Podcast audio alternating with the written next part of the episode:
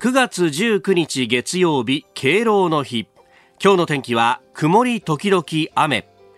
日本放送飯田浩二の OK 工事アップ。朝6時を過ぎました。おはようございます。日本放送アナウンサーの飯田浩二です。おはようございます。日本放送アナウンサーの新業一華です。日本放送飯田浩二の OK 工事アップ。この後8時まで生放送です。まあどんよりとした曇り空の有楽町であります。今日もね、えー、雨が降ったり止んだりというお天気だそうですけれども、はい、もう昨日もねそんな感じのお天気で、うん、なんか昨日も不安定でいきなりザーって降ったりしてましたよね、そのザーっと降ってるタイミングでさ、やむを得ず、こう、近所のカレー屋さんにカレーを買いに行くっていう仕事を妻から仰せつかってですね。はい、だもう、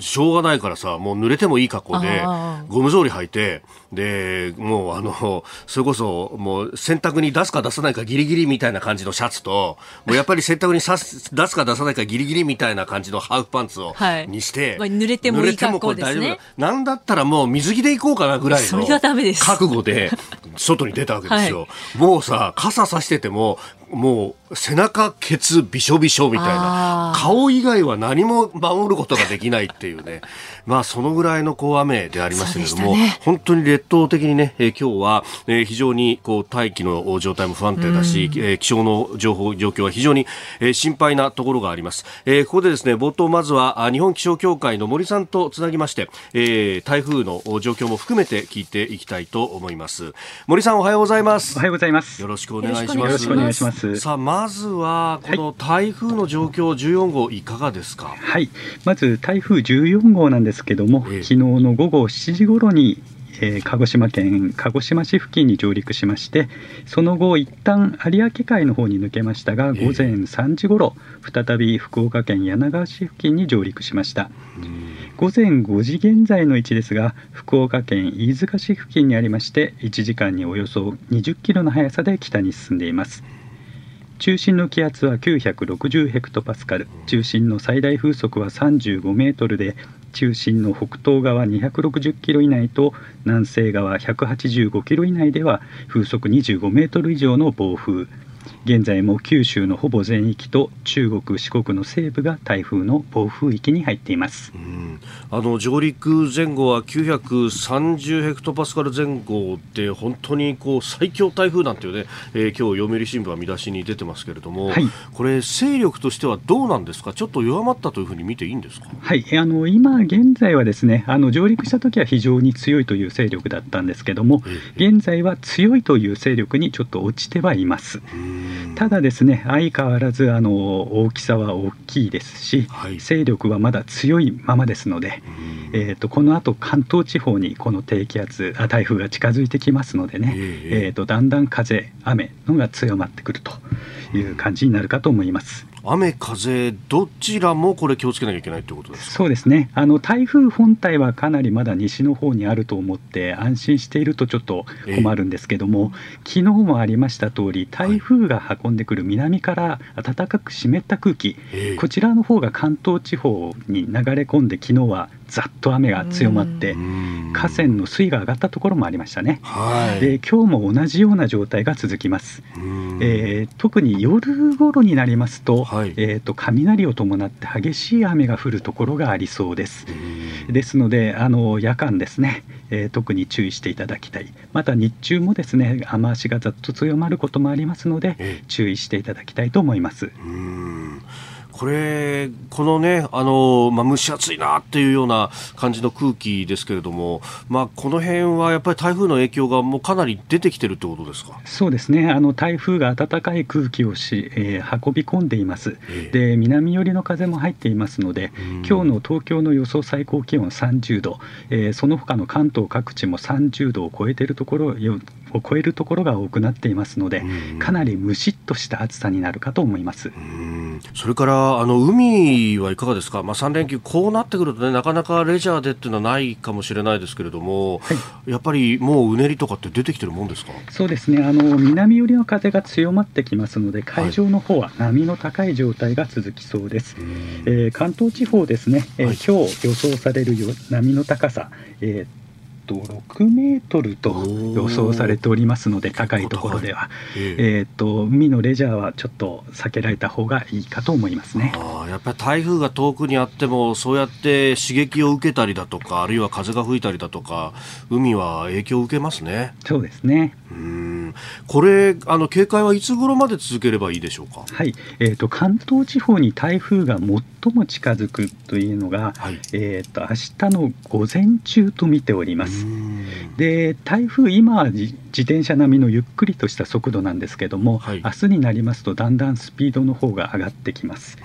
明日のまあ今日の夜遅くからですね、はい、明日の日中にかけて関東地方はですねあの特に注意をしていただきたい警戒をしていただきたいと思います。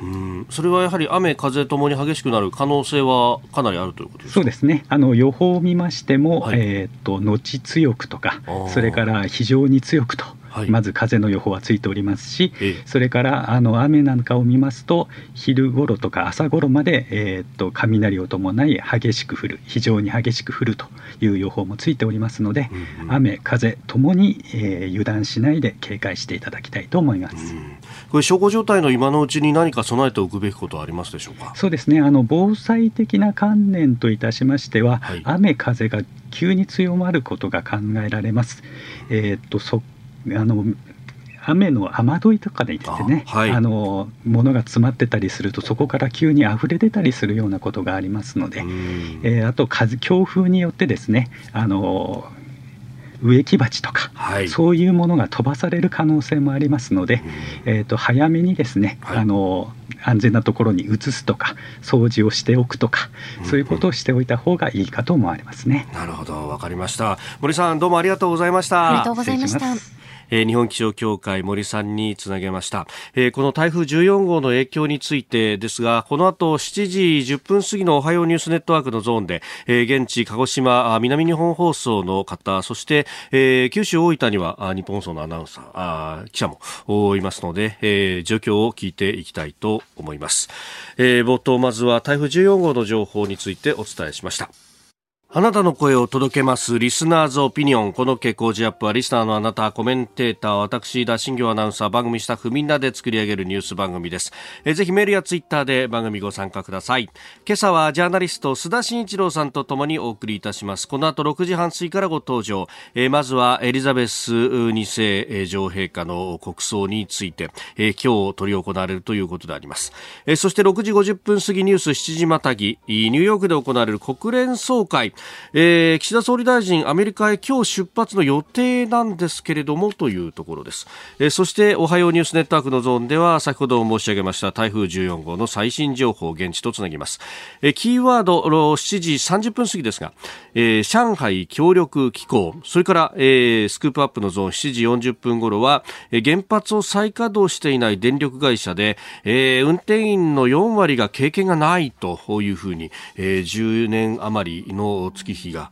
えこういったことにもなってきているというところですメールツイッターこちらですメールアドレスは、コージーアットマーク 1242.com。アルファベットすべて小文字で COZY でコージーです。コージーアットマーク 1242.com。ツイッターは、ハッシュタグコージー1242。ハッシュタグコージー1242です。今週は毎日抽選で3人の方に、コージーオリジナルスマホスタンドクリーナーをプレゼントします。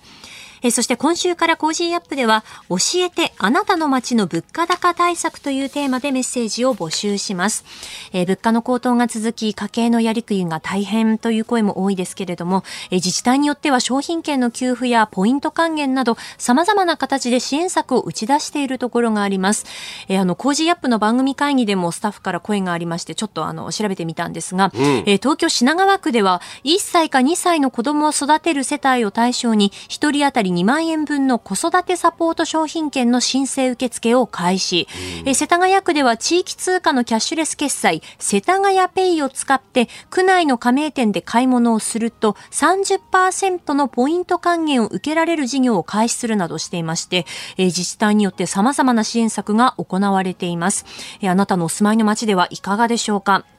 支援の対象となる世帯や方法など違いはあると思いますが各自治体で行われている物価高対策ぜひ教えてください、うん、え番組でもホームページを通じてあなたと情報共有をしていきたいと思っています、うん、プレゼントの応募おはがきでもお待ちしています。郵便番号100-8439ニッポン放送飯田浩司の OK コージーアップまで。えまたコージーアップの番組ホームページにもプレゼントの応募フォームがあります。こちらからも応募ができますのでぜひご利用ください。ここが気になるのコーナーです。えー、スタジオ朝刊各紙が入ってまいりました。まあ、連休の、3連休の最後、敬老の日ということで、えー、今日は、まあ、一面はバラバラですけれども、台風について、えー、この長官のね、締め切りの時間ギリギリまでのところで、えー、情報を載っけてる新聞があありますね。えー、読売と産経はこの台風が一面トップであります。読売新聞最強台風九州上陸、宮崎に大雨特別警警報、えー、それから産経は九州7県災害救助法適用と、えー、台風14号上陸東海道新幹線計画運休へというふうになっております。あの災害救助法が発災よりも前にこう適用されるというのはあ史上初めてのことであると。まああのこれね、えー、災害救助法の発生前の適用は去年の改正で可能になったということなんですがまあそれから初めてということであります。まあこれだけ甚大な被害がもうすでに予想されているというところで、まあ、こういったことをこう打ち出すことによって、まあ、より切迫感を持って備えてもらうというような、まあ、アナウンス効果も含めて、えー、制定されたところではあると思いますけれども、えー、これについてね、あの、後ほど、特にこの14号がまず上陸した鹿児島の状況について、鹿児島南日本放送の方ともつないで、現地の様子、まあ、このね、明るくなってきて被害の状況というものが徐々に明らかになるというタイミングであろうと思いますので、その辺を聞いていきたいと思っております。えー、それから朝日新聞は原子力規制委員会についてであります。規制委10年問われる独立性原発推進強まる包囲網ということで、まあ、朝日の論調からするとこういう見出しになるのかというところです、まあ、あの今日19日で原子力規制委員会が発足してから10年になるということで問われる独立性というふうに書いてありますがもともとその独立性のところを担保するという意味で、えー、権限の強いえ委員会いわゆる独立性が高い三条委員会として発足したと、まあ、これはその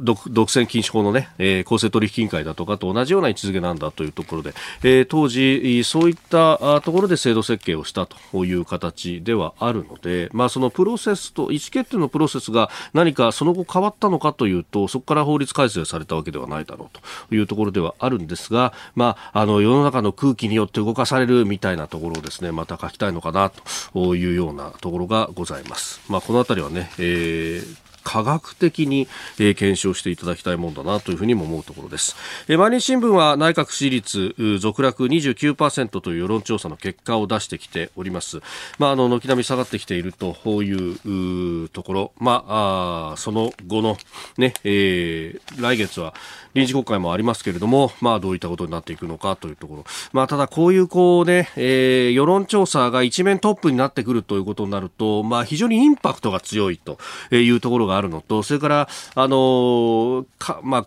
ここでもね、こうやって紹介してるんで何とも言えないところがあるんですが、他のメディアもこう紹介するということによって、まあ、あの、相乗効果みたいなものが、えー、生まれてしまうと、そういうイメージ付きがあるというのはどうなんだろうねというのも一方であるところであります。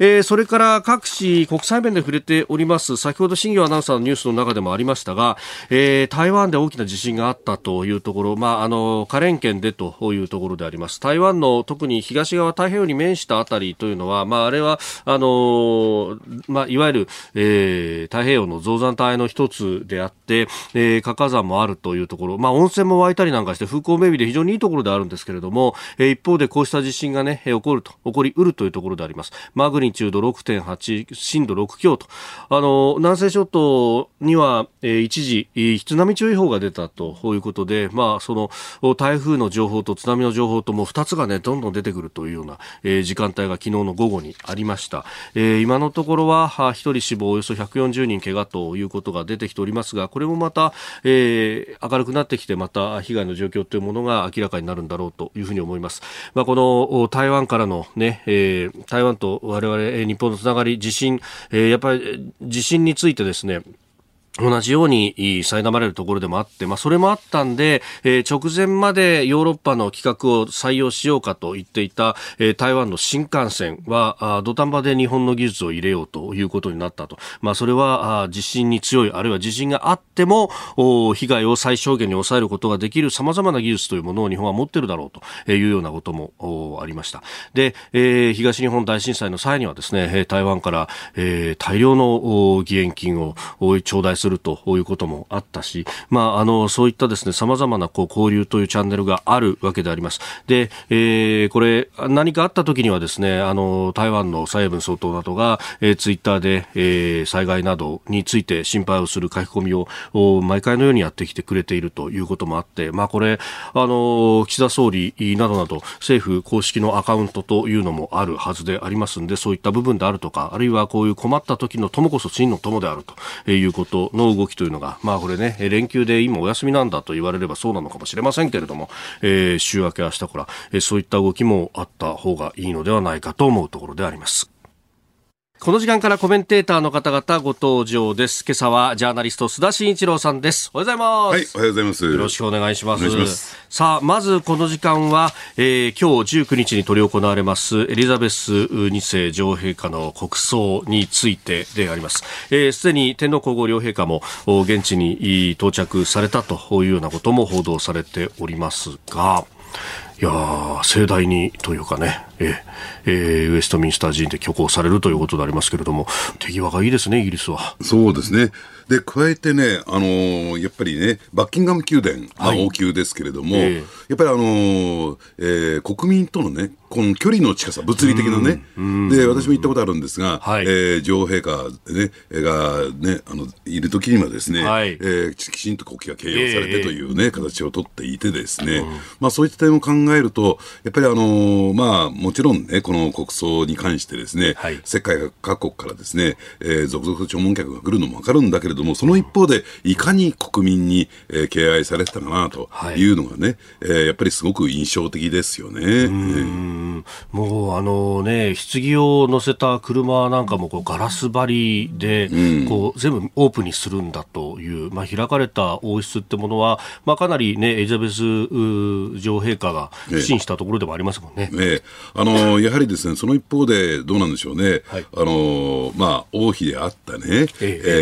えー、まあ、えー、方がですね途中で亡くなられて、はい、ダイアナさん、えー、ダイアナさんがですね、はい、で結果的にそれに対する対応が、うん、まあ、若干まずい部分があって、冷たいじゃないかというね、えー、はい、えー、まあ、そういう意味では王室批判が起こった、うん、まあ、それを機会にね、はい、やっぱりその今、えー、言われたようなですね、開かれた王,、ね、王室というところで、まあ、距離を縮めていこうじゃないかっていうところで、まあ、そういったですね、何かをきっかけに変えていこうというね、そういう動き、まあ、だから、ある種、こう、融通無芸と言ったらいいんですかね、はい、そのね、あの、国民との、その、意識の疎通を図っていこうじゃないかっていう点ではですね、やっぱりこう変化していくっていうところでは、やっぱりイギリス王室の特徴があるのかなと思いますけどね。うん。まあね、日本の皇室の関わり合いというのも本当に、まあ、古くからというか、100年以上のつながりがありますもんね。ねまあ、あの現在の、ね、天皇陛下もですね、はい、まあ、留学したっていうこともありますし、で加えてですね、やっぱりこう遡ってみると、はい、あのやっぱり昭和天皇を含めてね、ええ、やっぱりそのイギリス王室との距離の近さというかですね、はい、まあ本当にこうなん個人的なと言ったらいいんですか、えー、王室皇室とのつながりだけじゃなくてね、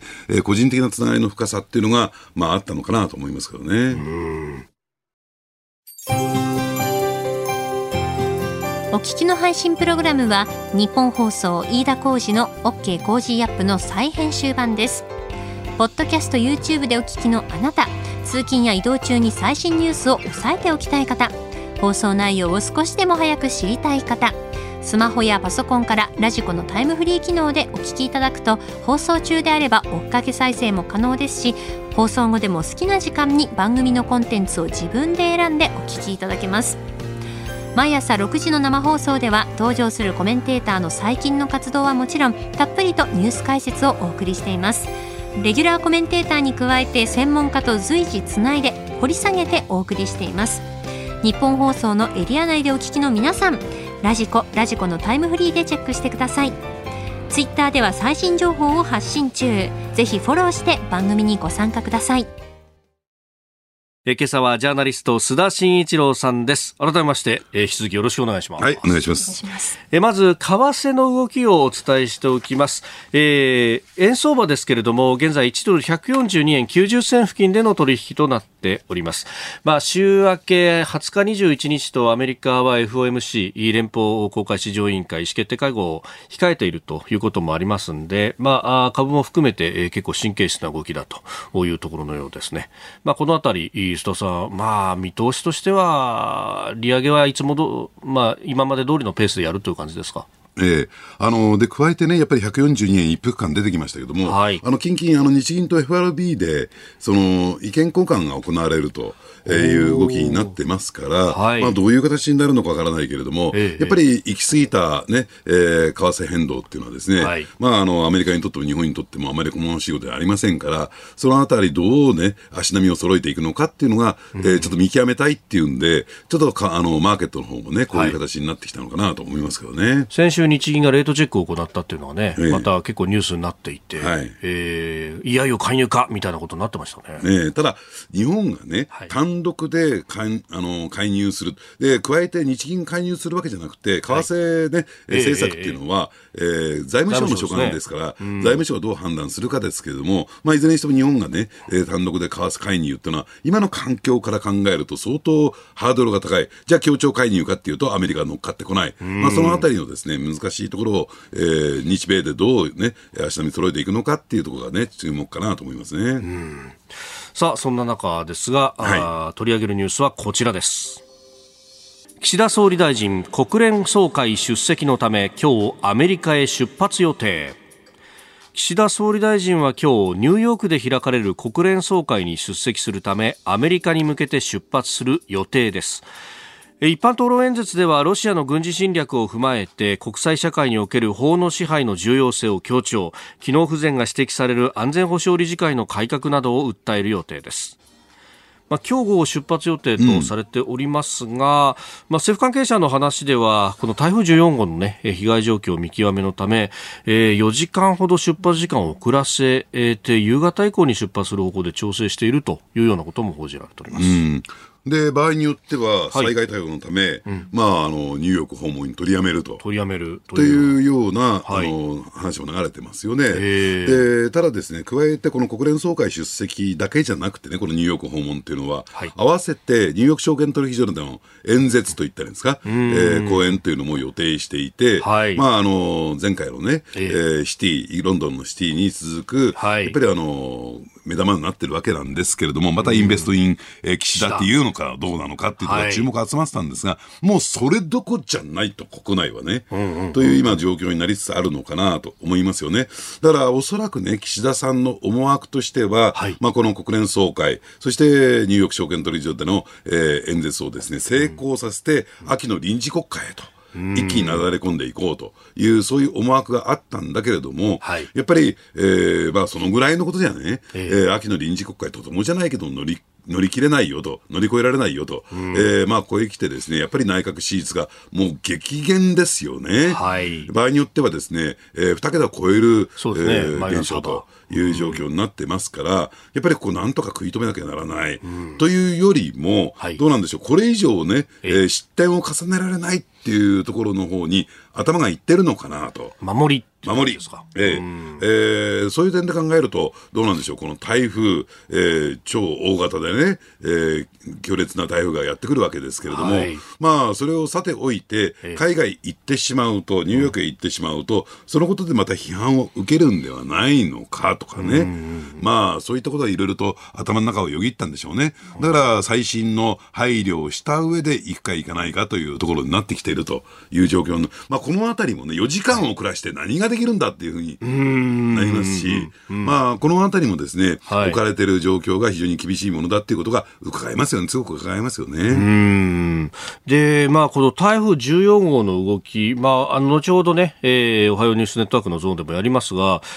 しげさん、これ、関東に近づくって最接近というか影響出てくるのいつ頃からなんだろう、えっと、日本気象協会の方に伺ったところですと、まあ今日の夜から明日の午前中にかけて、最接近は明日の午前中と、今の段階の情報では、あの、伺ってますね。そうそう、夕方以降出発する方向で調整って、どんどんだいぶ近づいてきますよね、むしろ。えー、本当に行けるのかどうなのかっていう。物理的に飛べるのかって話にもね。そうですね。遅らせちゃうと。まあ、政府専用機なんでしょうけども、ということでね。いやでもここでね、そんな、こう、まああれ、国自衛隊がやってますけれども、はい、リスクと、無用なリスクは取りたくないってパイロットは思いますよね。まあ行くんだったら、とっとと行った方がいいんじゃないですか、ということなんでしょうけれども、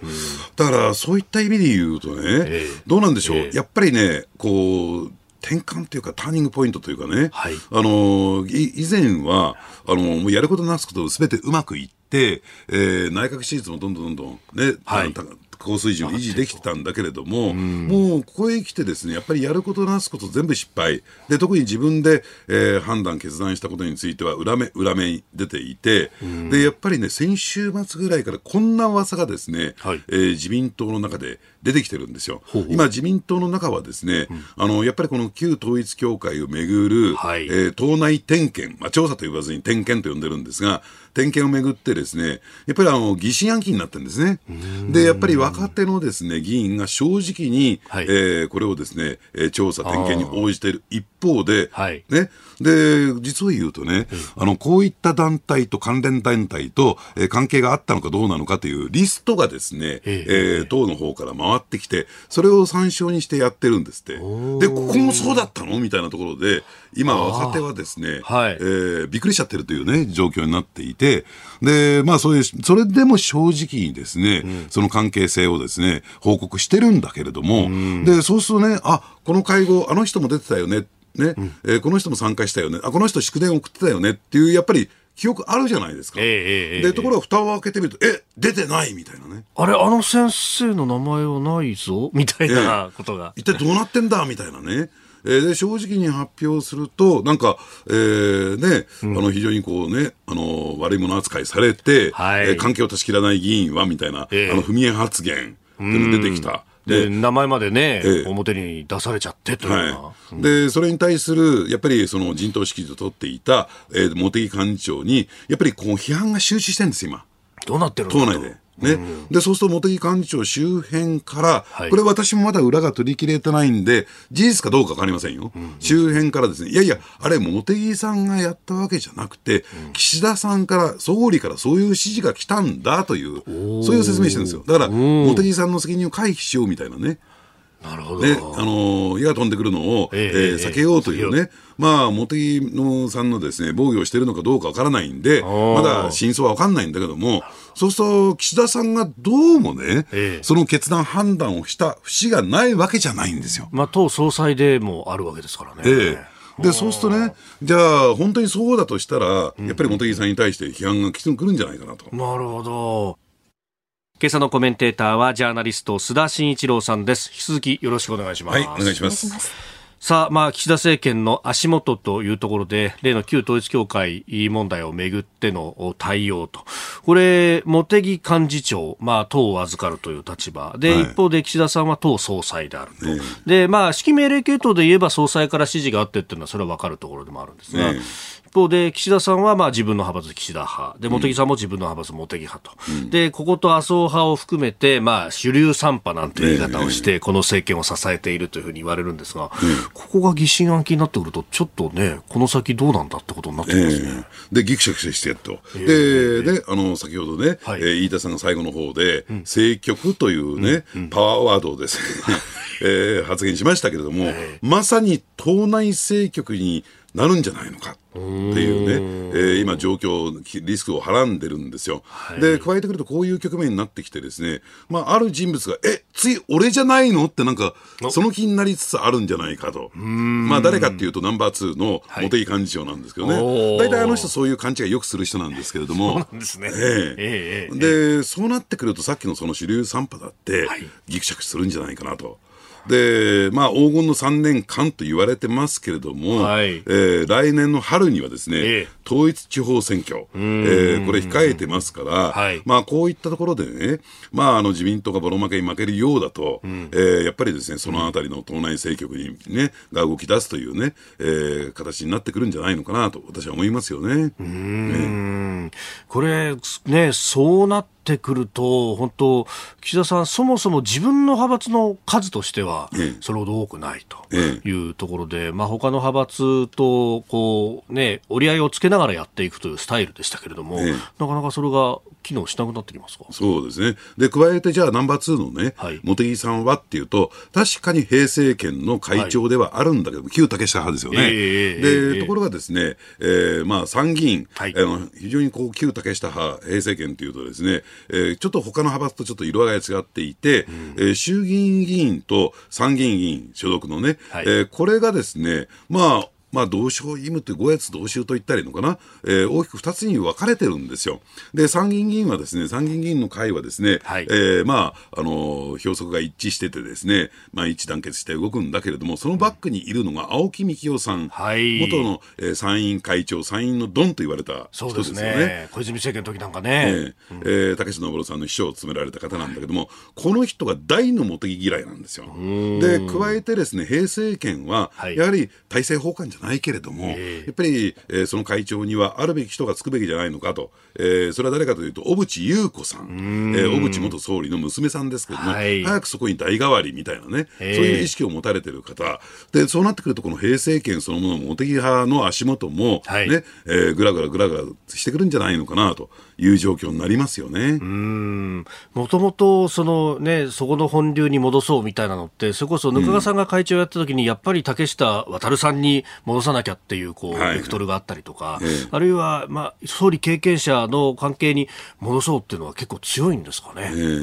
だからそういうですね、えー、まあ言ってみれば、えメインストリームみたいなところがある派閥ですからね。はい、じゃあ一方でですね、ええ。えー、じゃあ清和会、えー、はどうかというとですね、今は、まあ、共同指導体制みたいなね、はい、えー、形になってますけれども、あの、まあ、元の安倍派ですよね、旧安倍派ということなんですけれども、ここもですね、うん、あの、貢献役とされていた森元首相がですね、例のオリパラ疑惑、はい、汚職疑惑で、もう身動きが取れないという状況になっている。そうですよね。えーで、いう状況もあってですね、もうちょっと今ね、自民党の中のこのパワーバランスが、もうバラバラになってるのかなっていう感じがしますよね。ああ、まあね、次の総理候補としては、清和会では萩生田さんであったりとか、ええ、あるいは西村経産大臣であったりとか、まあ、下村さんだったりとか、いろんな名前は上がるところですよね。ええ。上がるところだけども一致結束できるかどうか。ええ、で、加えて今は名前上がった方もですね、はい、えー、旧統一教会関連でね、身動きが取れないと、うん、えー、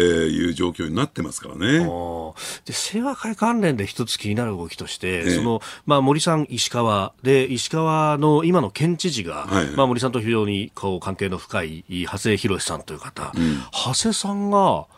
維新の顧問になりましたよね。ええ。これは党内から外まで含めての政局になったりするんですか？いや、というよりもですね、ええ、あのやっぱりあの石川っていうと、うん、関西係近いですからね、はい、まあ、そういった意味で言うと、やっぱり県政の安定っていうところを、まあ、統一地方選挙に選んでみたいな、なそういうふうに理解してもらうと分かりやすいんじゃないかなと思いますよね、まあ、長谷さんのあの知事選もね、えー、3分裂かなんかして、ええ、こう与党もかなり割れて選挙しましたもんね。そうなんですよ、ええ、あのですからあの、県政を考えてみたときに、うん、じゃあ自民党が一番岩になってるのかっていうと、そうではない、でなおかつ統一地方選挙を控えたときに、えー、やっぱりそこにリーチしとくっていうのも、政治的にはありなのかなと思いますけどね。なるほど。ね、しかし、いろんな、これ3連休明けたらね、来週、再来週、もう一寸先はみたいな話ですね。そうなんです。だから政治、あるいは永田町の風景がどうなってくるのか。まあ、それこそ3連休明けどころかですね、もう刻一刻、はい、えー、時間、1分刻みでなんか変化してるっていうのは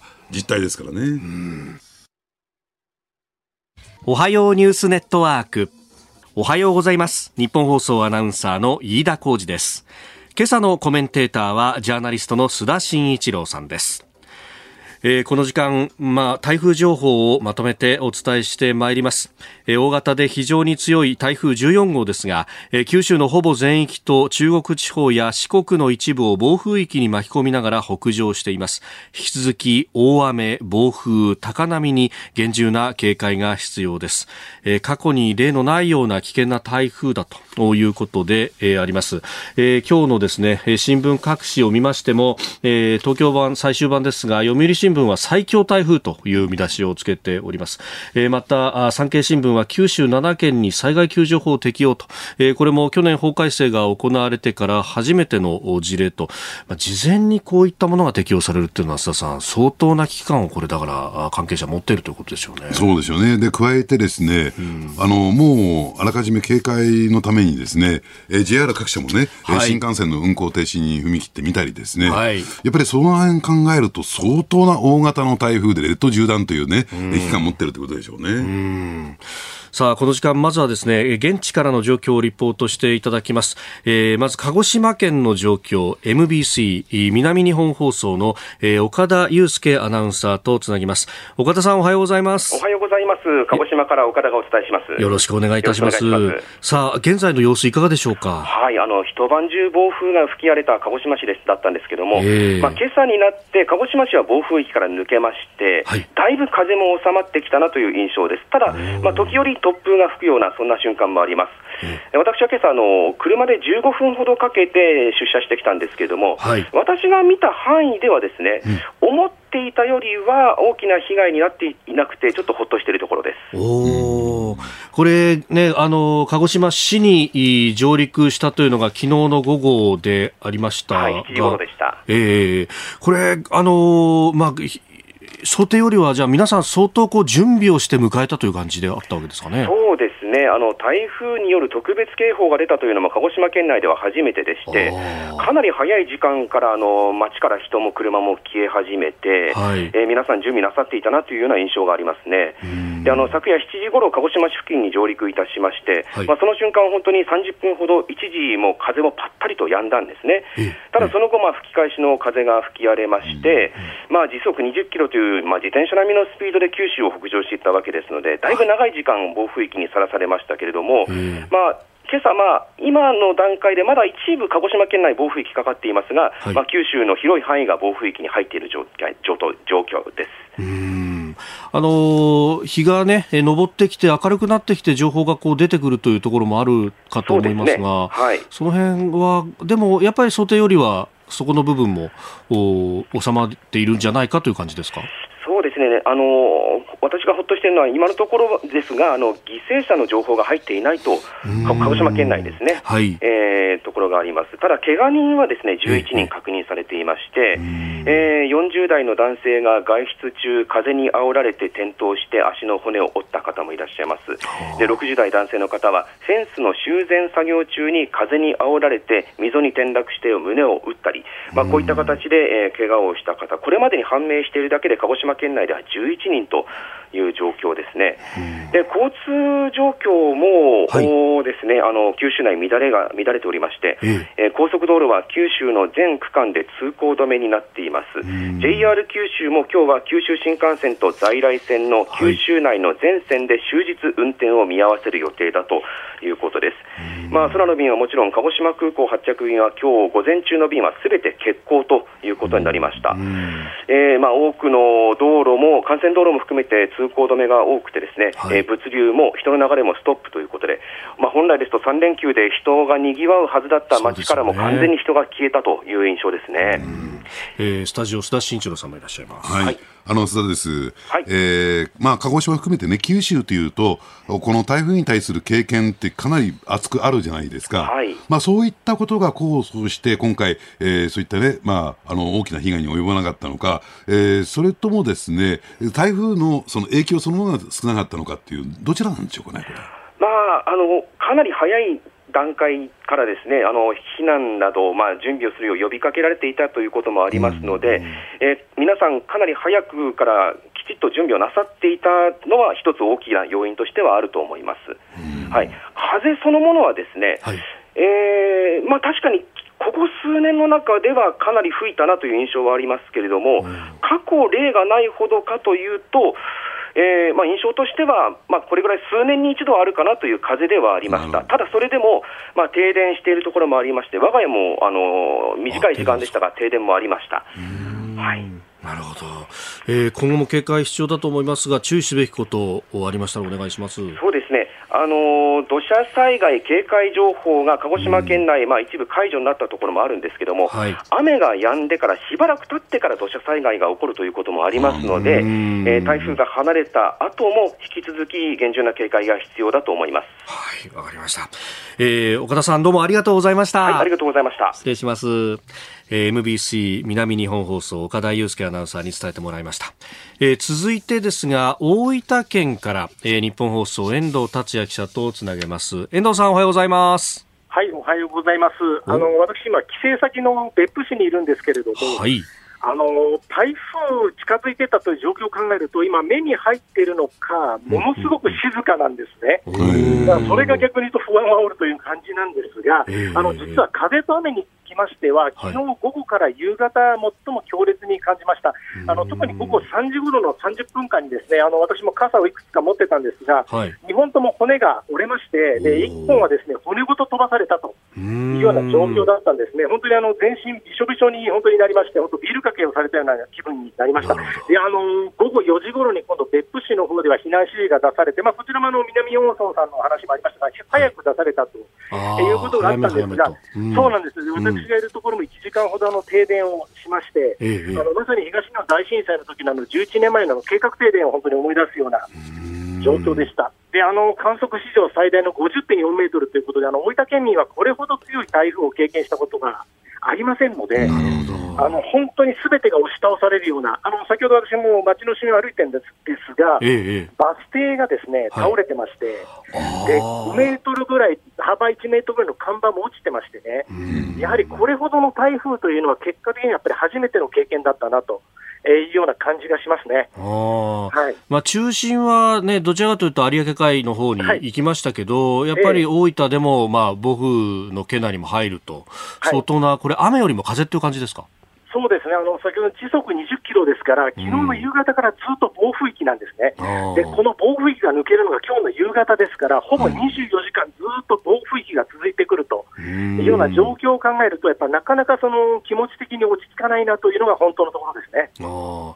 あの遠藤さん、今ね、先ほど停電が今1時間ほどとありましたけれども、はい。はい、あのそれ以外のインフラ面はいかがですか？あの現在、ですね電気等は全く問題なく通っておりますし、でインフラでいうとあの携帯電話等もちょっと不安があったんですけれども、はい、でそれに関しては特にあの通信障害などはなかったということもあります、だからそれが非常に皆さん、ほっとしているところなんですが、うん、あのここから移動の手段がやはりないですね、鹿児島と同じで JR 九州ですとか、はい、航空大分空港の発着便、すべて今日運休ですから、うん、実際にも大分の県内から出ることが難しいというのは、今日一日の状況になりますよね。うんえー、須田慎一郎さんもいらっしゃいます。はい、あの、須田です。よろしくお願いします。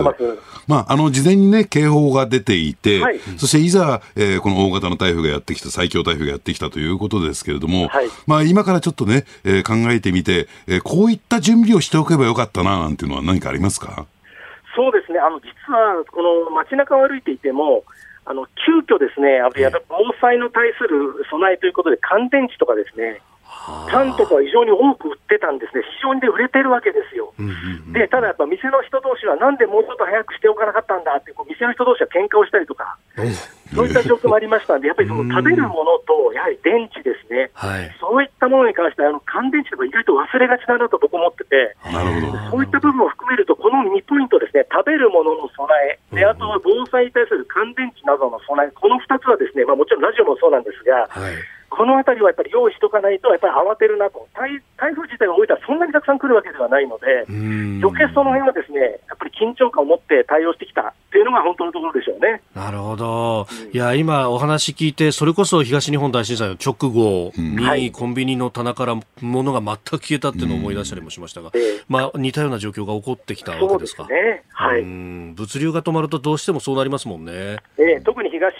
九州はやっぱりそういった部分、新幹線ともありませんのでね、物流がなかなか一度止まると困難になってくるというのが本当のところですから、そういうの備えはやっぱ大事かなと思いましたね。うんなるほど。いや、まだまだね、風が強い状況が続くということですから、はい、あの、気をつけて、えー、取材続けてください。はい、どうもありがとうございました。ありがとうございました。失礼します。えー、大分県から日本放送遠藤達也記者に伝えてもらいました。うん、まあ本当備えあればっていうのは毎回言われますけれども、それは資源なんですね。ねまあ電池っての今聞かないとですね、確かに。やっぱりピンとこないですね。で、それでやっぱりあの早め早めの準備ね、はい、っていうのが大事なんだろうなと思いますけどね。うん続いて教えてニュースキーワードです。上海協力機構。中国とロシアが主導する地域組織上海協力機構 SCO の首脳会議が16日2日間の日程を終えました。会議ではイランの正式加盟ベラルーシの加盟手続きの開始を決定。アメリカを念頭に制裁や内政干渉に反対する首脳宣言を採択しました。ウズベキスタンのサマルカンドで開催されていたというものであの習近平中国国家主席が2年8か月ぶりに外に出たぞっていうのが話題になっておりました、えー、でもなおかつね、えー、ロシアとのあの協議を行ったということもね、はい、注目なんですけれども、もともとはね、この上海、うん、あの協力機構っていうと、中央アジア、はい、えー、中でも中核になっているのは、えー、旧ソビエト連邦のね、構成国ということで、はい、えー、確かにパキスタン、インド、で、今回イランも入ってきましたけども、えー、まあ、この辺りの地域をですね、まあ、あの、ロシアとですね、中国の影響力化に置こうじゃないかと。ね、えー、いうことなんですけども、まあ、ある意味で、えー、内部もですね、ぎくしゃくしてきているのかなと私は思いますよね。やっぱりここへ来てのですね、アルメニアとアゼルバイジャンの、はい、えー、紛争、まあ、とりあえずその紛争は、えー、収束したようなんですけれども、とは言ってもですね、まあ、いろいろと思惑をはらんでいて、で、私ね、思うんですよ、このアゼルバイジャン、確かにね、うん、えー、旧ソ連、ね、構成国ということで、こういう名前連ねてるけれども、はい、やっぱりそんなにロシアとの関係うまくいっているんだろうかっていうところ、えかつてね、はい、BTC パイプラインっていうね、アゼルバイジャンってエネルギー大国じゃないですか、はい、えー、原油天天然ガスのですね。で、そのカスピ海の油田からですね、パイプラインを通じて、はい、で、えー、まあ、そのアゼルバイジャンを通ってですね、えー、ジョージア、えー、そしてトルコに、えー、運んでいくというパイプラインを建設した、はい、で、なおかつですね、そのカスピ海を横断するような形でもパイプラインを設置をしようとしたら、要するにロシアとしてですね、これ今言ったところっていうのは、ロシアの、えー、国内を通らないんですよ。パイプラインが。なるほど。うんうんうん。で、なおかつ、アゼルバイジャンはそのエネルギー政策に関して、ロシアと一線画そうとしているので、はい、ロシアが結構内心面白く思っていなくていいようにですね、これを妨害工作でした。で、実はこの BTC パイプラインのバックにいるのは、アメリカではないかと。いうね、そういう見た見方がですね、えー、ロシア、中国サイドにあってですね、まあ、これが一つの波乱要因に、えー、なっていたわけなんですよね。まあ、そういう状況からですね、エルドアン体制になったトルコがですね、はい、やっぱり地域大国化を目指していて、えー、アルミニアとアルゼバイジャンの紛争においては、うん、えー、トルコがですね、アゼルバイジャンの、はい、まあ、イスラム教国ですからね、えー、えー、バックについて、えー、結果的にアルメニアが、えー、まあ、敗北を至るというね、状況になったじゃないですか。で、ところがこういったね、紛争、今、ロシアが抑え込めないんですよ。はい、で、今回のアルメニアとアゼルバイジャンの紛争においても、えー、アルメニアはですね、えー、ロシアにですね、まあ、援軍と言ったらいいんですかね、はい、その、まあ、平和維持軍、あるいは駐留軍っていうのを、えー、増援してほしいというね、要請をどうもかけたようなんだけども、うん、とてもじゃないけども、うん、ウクライナ問題があるから送れないと、はい、えいう状況になった。で、そうするとですね、ロシアのこの、こういった地域での影響力が今、ものすごく低下してるもんだから、要するにこれがまた中国との間で、で、ぎくしゃくしていると。えー、抑えきれないじゃないか、お前みたいなね、えー、状況になっているというのが、えー、状況なんですね。自分たちの裏にはもう抑えられないのかと。はいはいはい。ねこれ、もともと、その、あそこら辺の、まあ、コーカサスと呼ばれるような地域について、はい、アゼルバイジャンとアルメニア、こう、双方とも抜きんでさせないようにして、お互いこう、いがみ合わせるみたいなことを、まあ、ソ連時代からずっとやってきてたって、そこで安定してたってところはありますけど、これ、そこが崩れてくると、もういろいろまたこれ、資源も含めてぎくしゃくしてきますよね。そうですね。えー、そうじゃなくたって、ええー、ジョージアっていうのは、はい、ね、これ反ロシアですから。まあ、領土取られちゃいますからね。南オセチアですとか、アジアってあたりは。うん、えー、まあ、ウクライナと同じような状況になってるわけですからね。えー、で、そういった意味で言うと、その地域の不安定化という状況になってきて、はい、しかもアルミニアとアルゼバイジャンの問題が解決しない。で、なおかつトルコが、ある種地域大国に向けてですね、野心あらわにしているということで、まあ、ロシアとしてはこの問題って痛いだろうなと思いますけどね。で、今回この SCO にオブザーバー的にあのトルコのエルドアン氏は言ってますよね。ええ。うん、まあ、その点はね、したたかですよね。あ、ええ、あの完全に対立するってことはなく、ええ、まあ、だからそこが対立があらわになってしまうと、はい、で、対米なんだから、ここは。えー、アメリカに対して一致団結してやっていこうじゃないかというね、えー、大きな大義名分がある、はい、にもかかわらず内紛が起こってしまうと、うん、アメリカの思うつぼという状況になると思いますね。でもトルコは一方で NATO の加盟国でもあるんですよね。ねだからその取り扱いというのが、えー、今後非常に難しい問題になってくると思いますね。うん。これ、やっぱりこうウクライナのロシアの侵略ってものがあってから、ガラッと変わった感じがありますか、えー、この人たちも。あのですから、そういった意味で言うとですね、多極化へ向けて世界が動き始めてるんだろうなと、もちろん大国という国がある一方で、その地域大国のね、はい、存在が今後大きくクローズアップされてくるんじゃないかなと思いますね。うん上海協力機構、今日のキーワードでした。続いて、ここだけニューススクープアップです。この時間、最後のニュースを、スクープ原発を再稼働していない電力会社、運転員の4割が運転経験なし。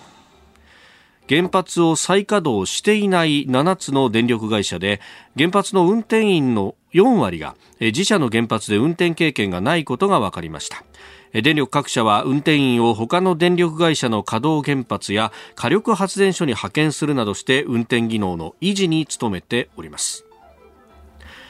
読売新聞が行ったアンケート調査が昨日の朝刊に掲載されていたそうなんですが、まあ、福島第一原発の事故から10年と10年以上がすでに経っておりますけれどもこの経験不足の面というのが出てきているのかというね。ねあのやっぱりこの辺りについてはね、はい、えー、かねてから指摘されていてやっぱりあの停止がね、えー、長期間に及んだ場合あるいは稼働数が極端に少ない場合はその技術の継続性と言ったらいいんですかね、はい、それはね、ハード部分もそうなんだけども、ソフト部分も含めての技術の継続性が危ぶまれるというね、状況になる、うん、それがいよいよね、あの現実問題になってきたのかなと、私は思いますけどね。ねまあ、これね、あの今あ、動いているっていうのは、まあ、西日本の原発が中心であるというところで、はい、まあ、そこに人を派遣して、なんとか維持するってことになるわけですかね。そうですね。あのただですね、そういっためあの目処が立たない中で、はい、じゃあ、その、えー、技術の維持もですね、一体どこまでやればいいのか、えー、本当にこれ、えー、再稼働に結びつけていくことができるのかどうなのか、将来的には、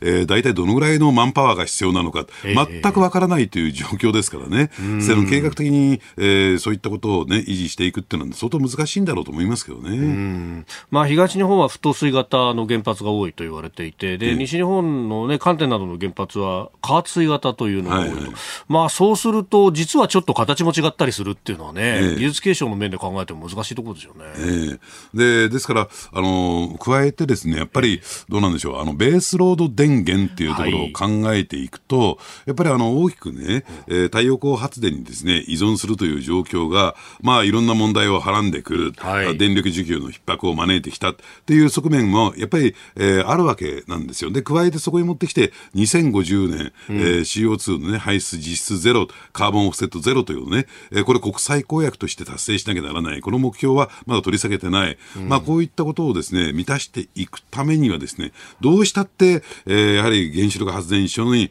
えー、依存しなければならないのかなと、まあ、先ほど申し上げたですね、えー、季節であるとか時間によって、えー、大きく変動しない、えー、発電所というとですね、はい、発電システムというとやっぱり4種類しかないんですよ、うん、えー、原子力、うん、そして石炭火力、うん、でそして地熱、はい、えー、そして水力、うん、えー、ねえー、しかない。ただその地熱といってもほんのわずかなものですし、はい、えー、石炭火力についてはですね、もうこれは使えないと。えー、状況になってきてるわけですよね。どんどん廃棄していかなきゃならない。はい、そうするとじゃあ、えー、まあ言ってみれば水力なのかって、これ以上水力を増やすっていうのも限界に達してるわけですから、うん、やっぱり原子力発電所ということになる。で、まあそのあたりね、えー、過渡的措置として、はい、あのー、まあ今、えー、経産省を中心に考えているのが水素なんですよ。水素エネルギー。という状況なんですけれども、はい、水素ってのは燃やしてもですね、水しか発生しない。ええ、ただですね、これ原点考えてみると、あの天然ガス分離させるんですね。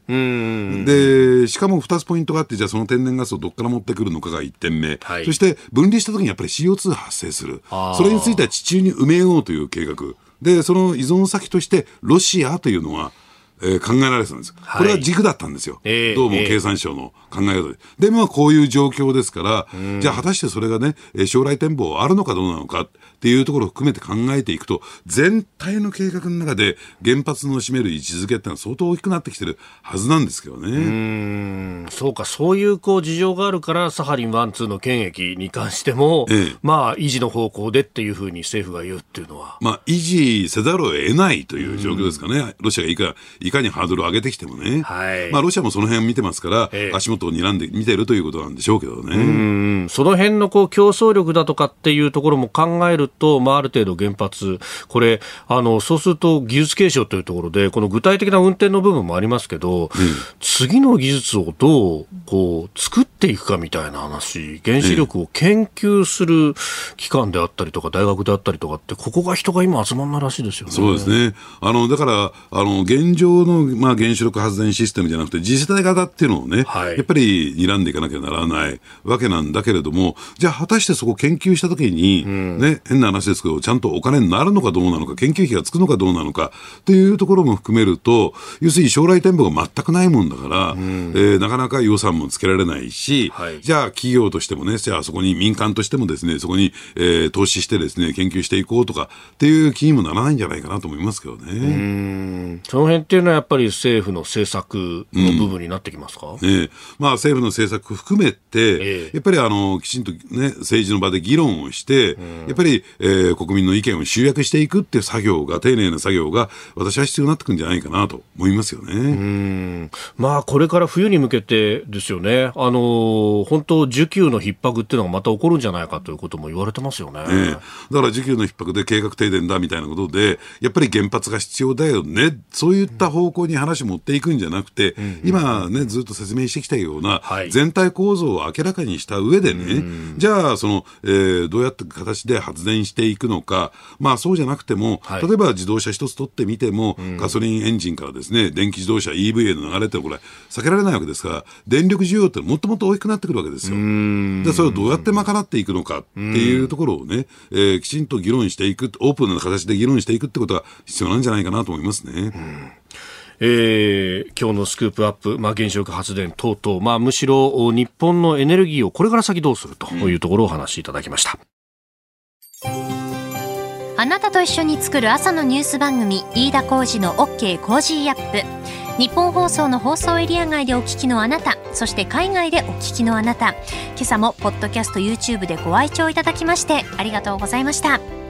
飯田浩司の OK コージーアップ。東京有楽町ニッポン放送で月曜日から金曜日朝6時から8時まで生放送でお送りしています。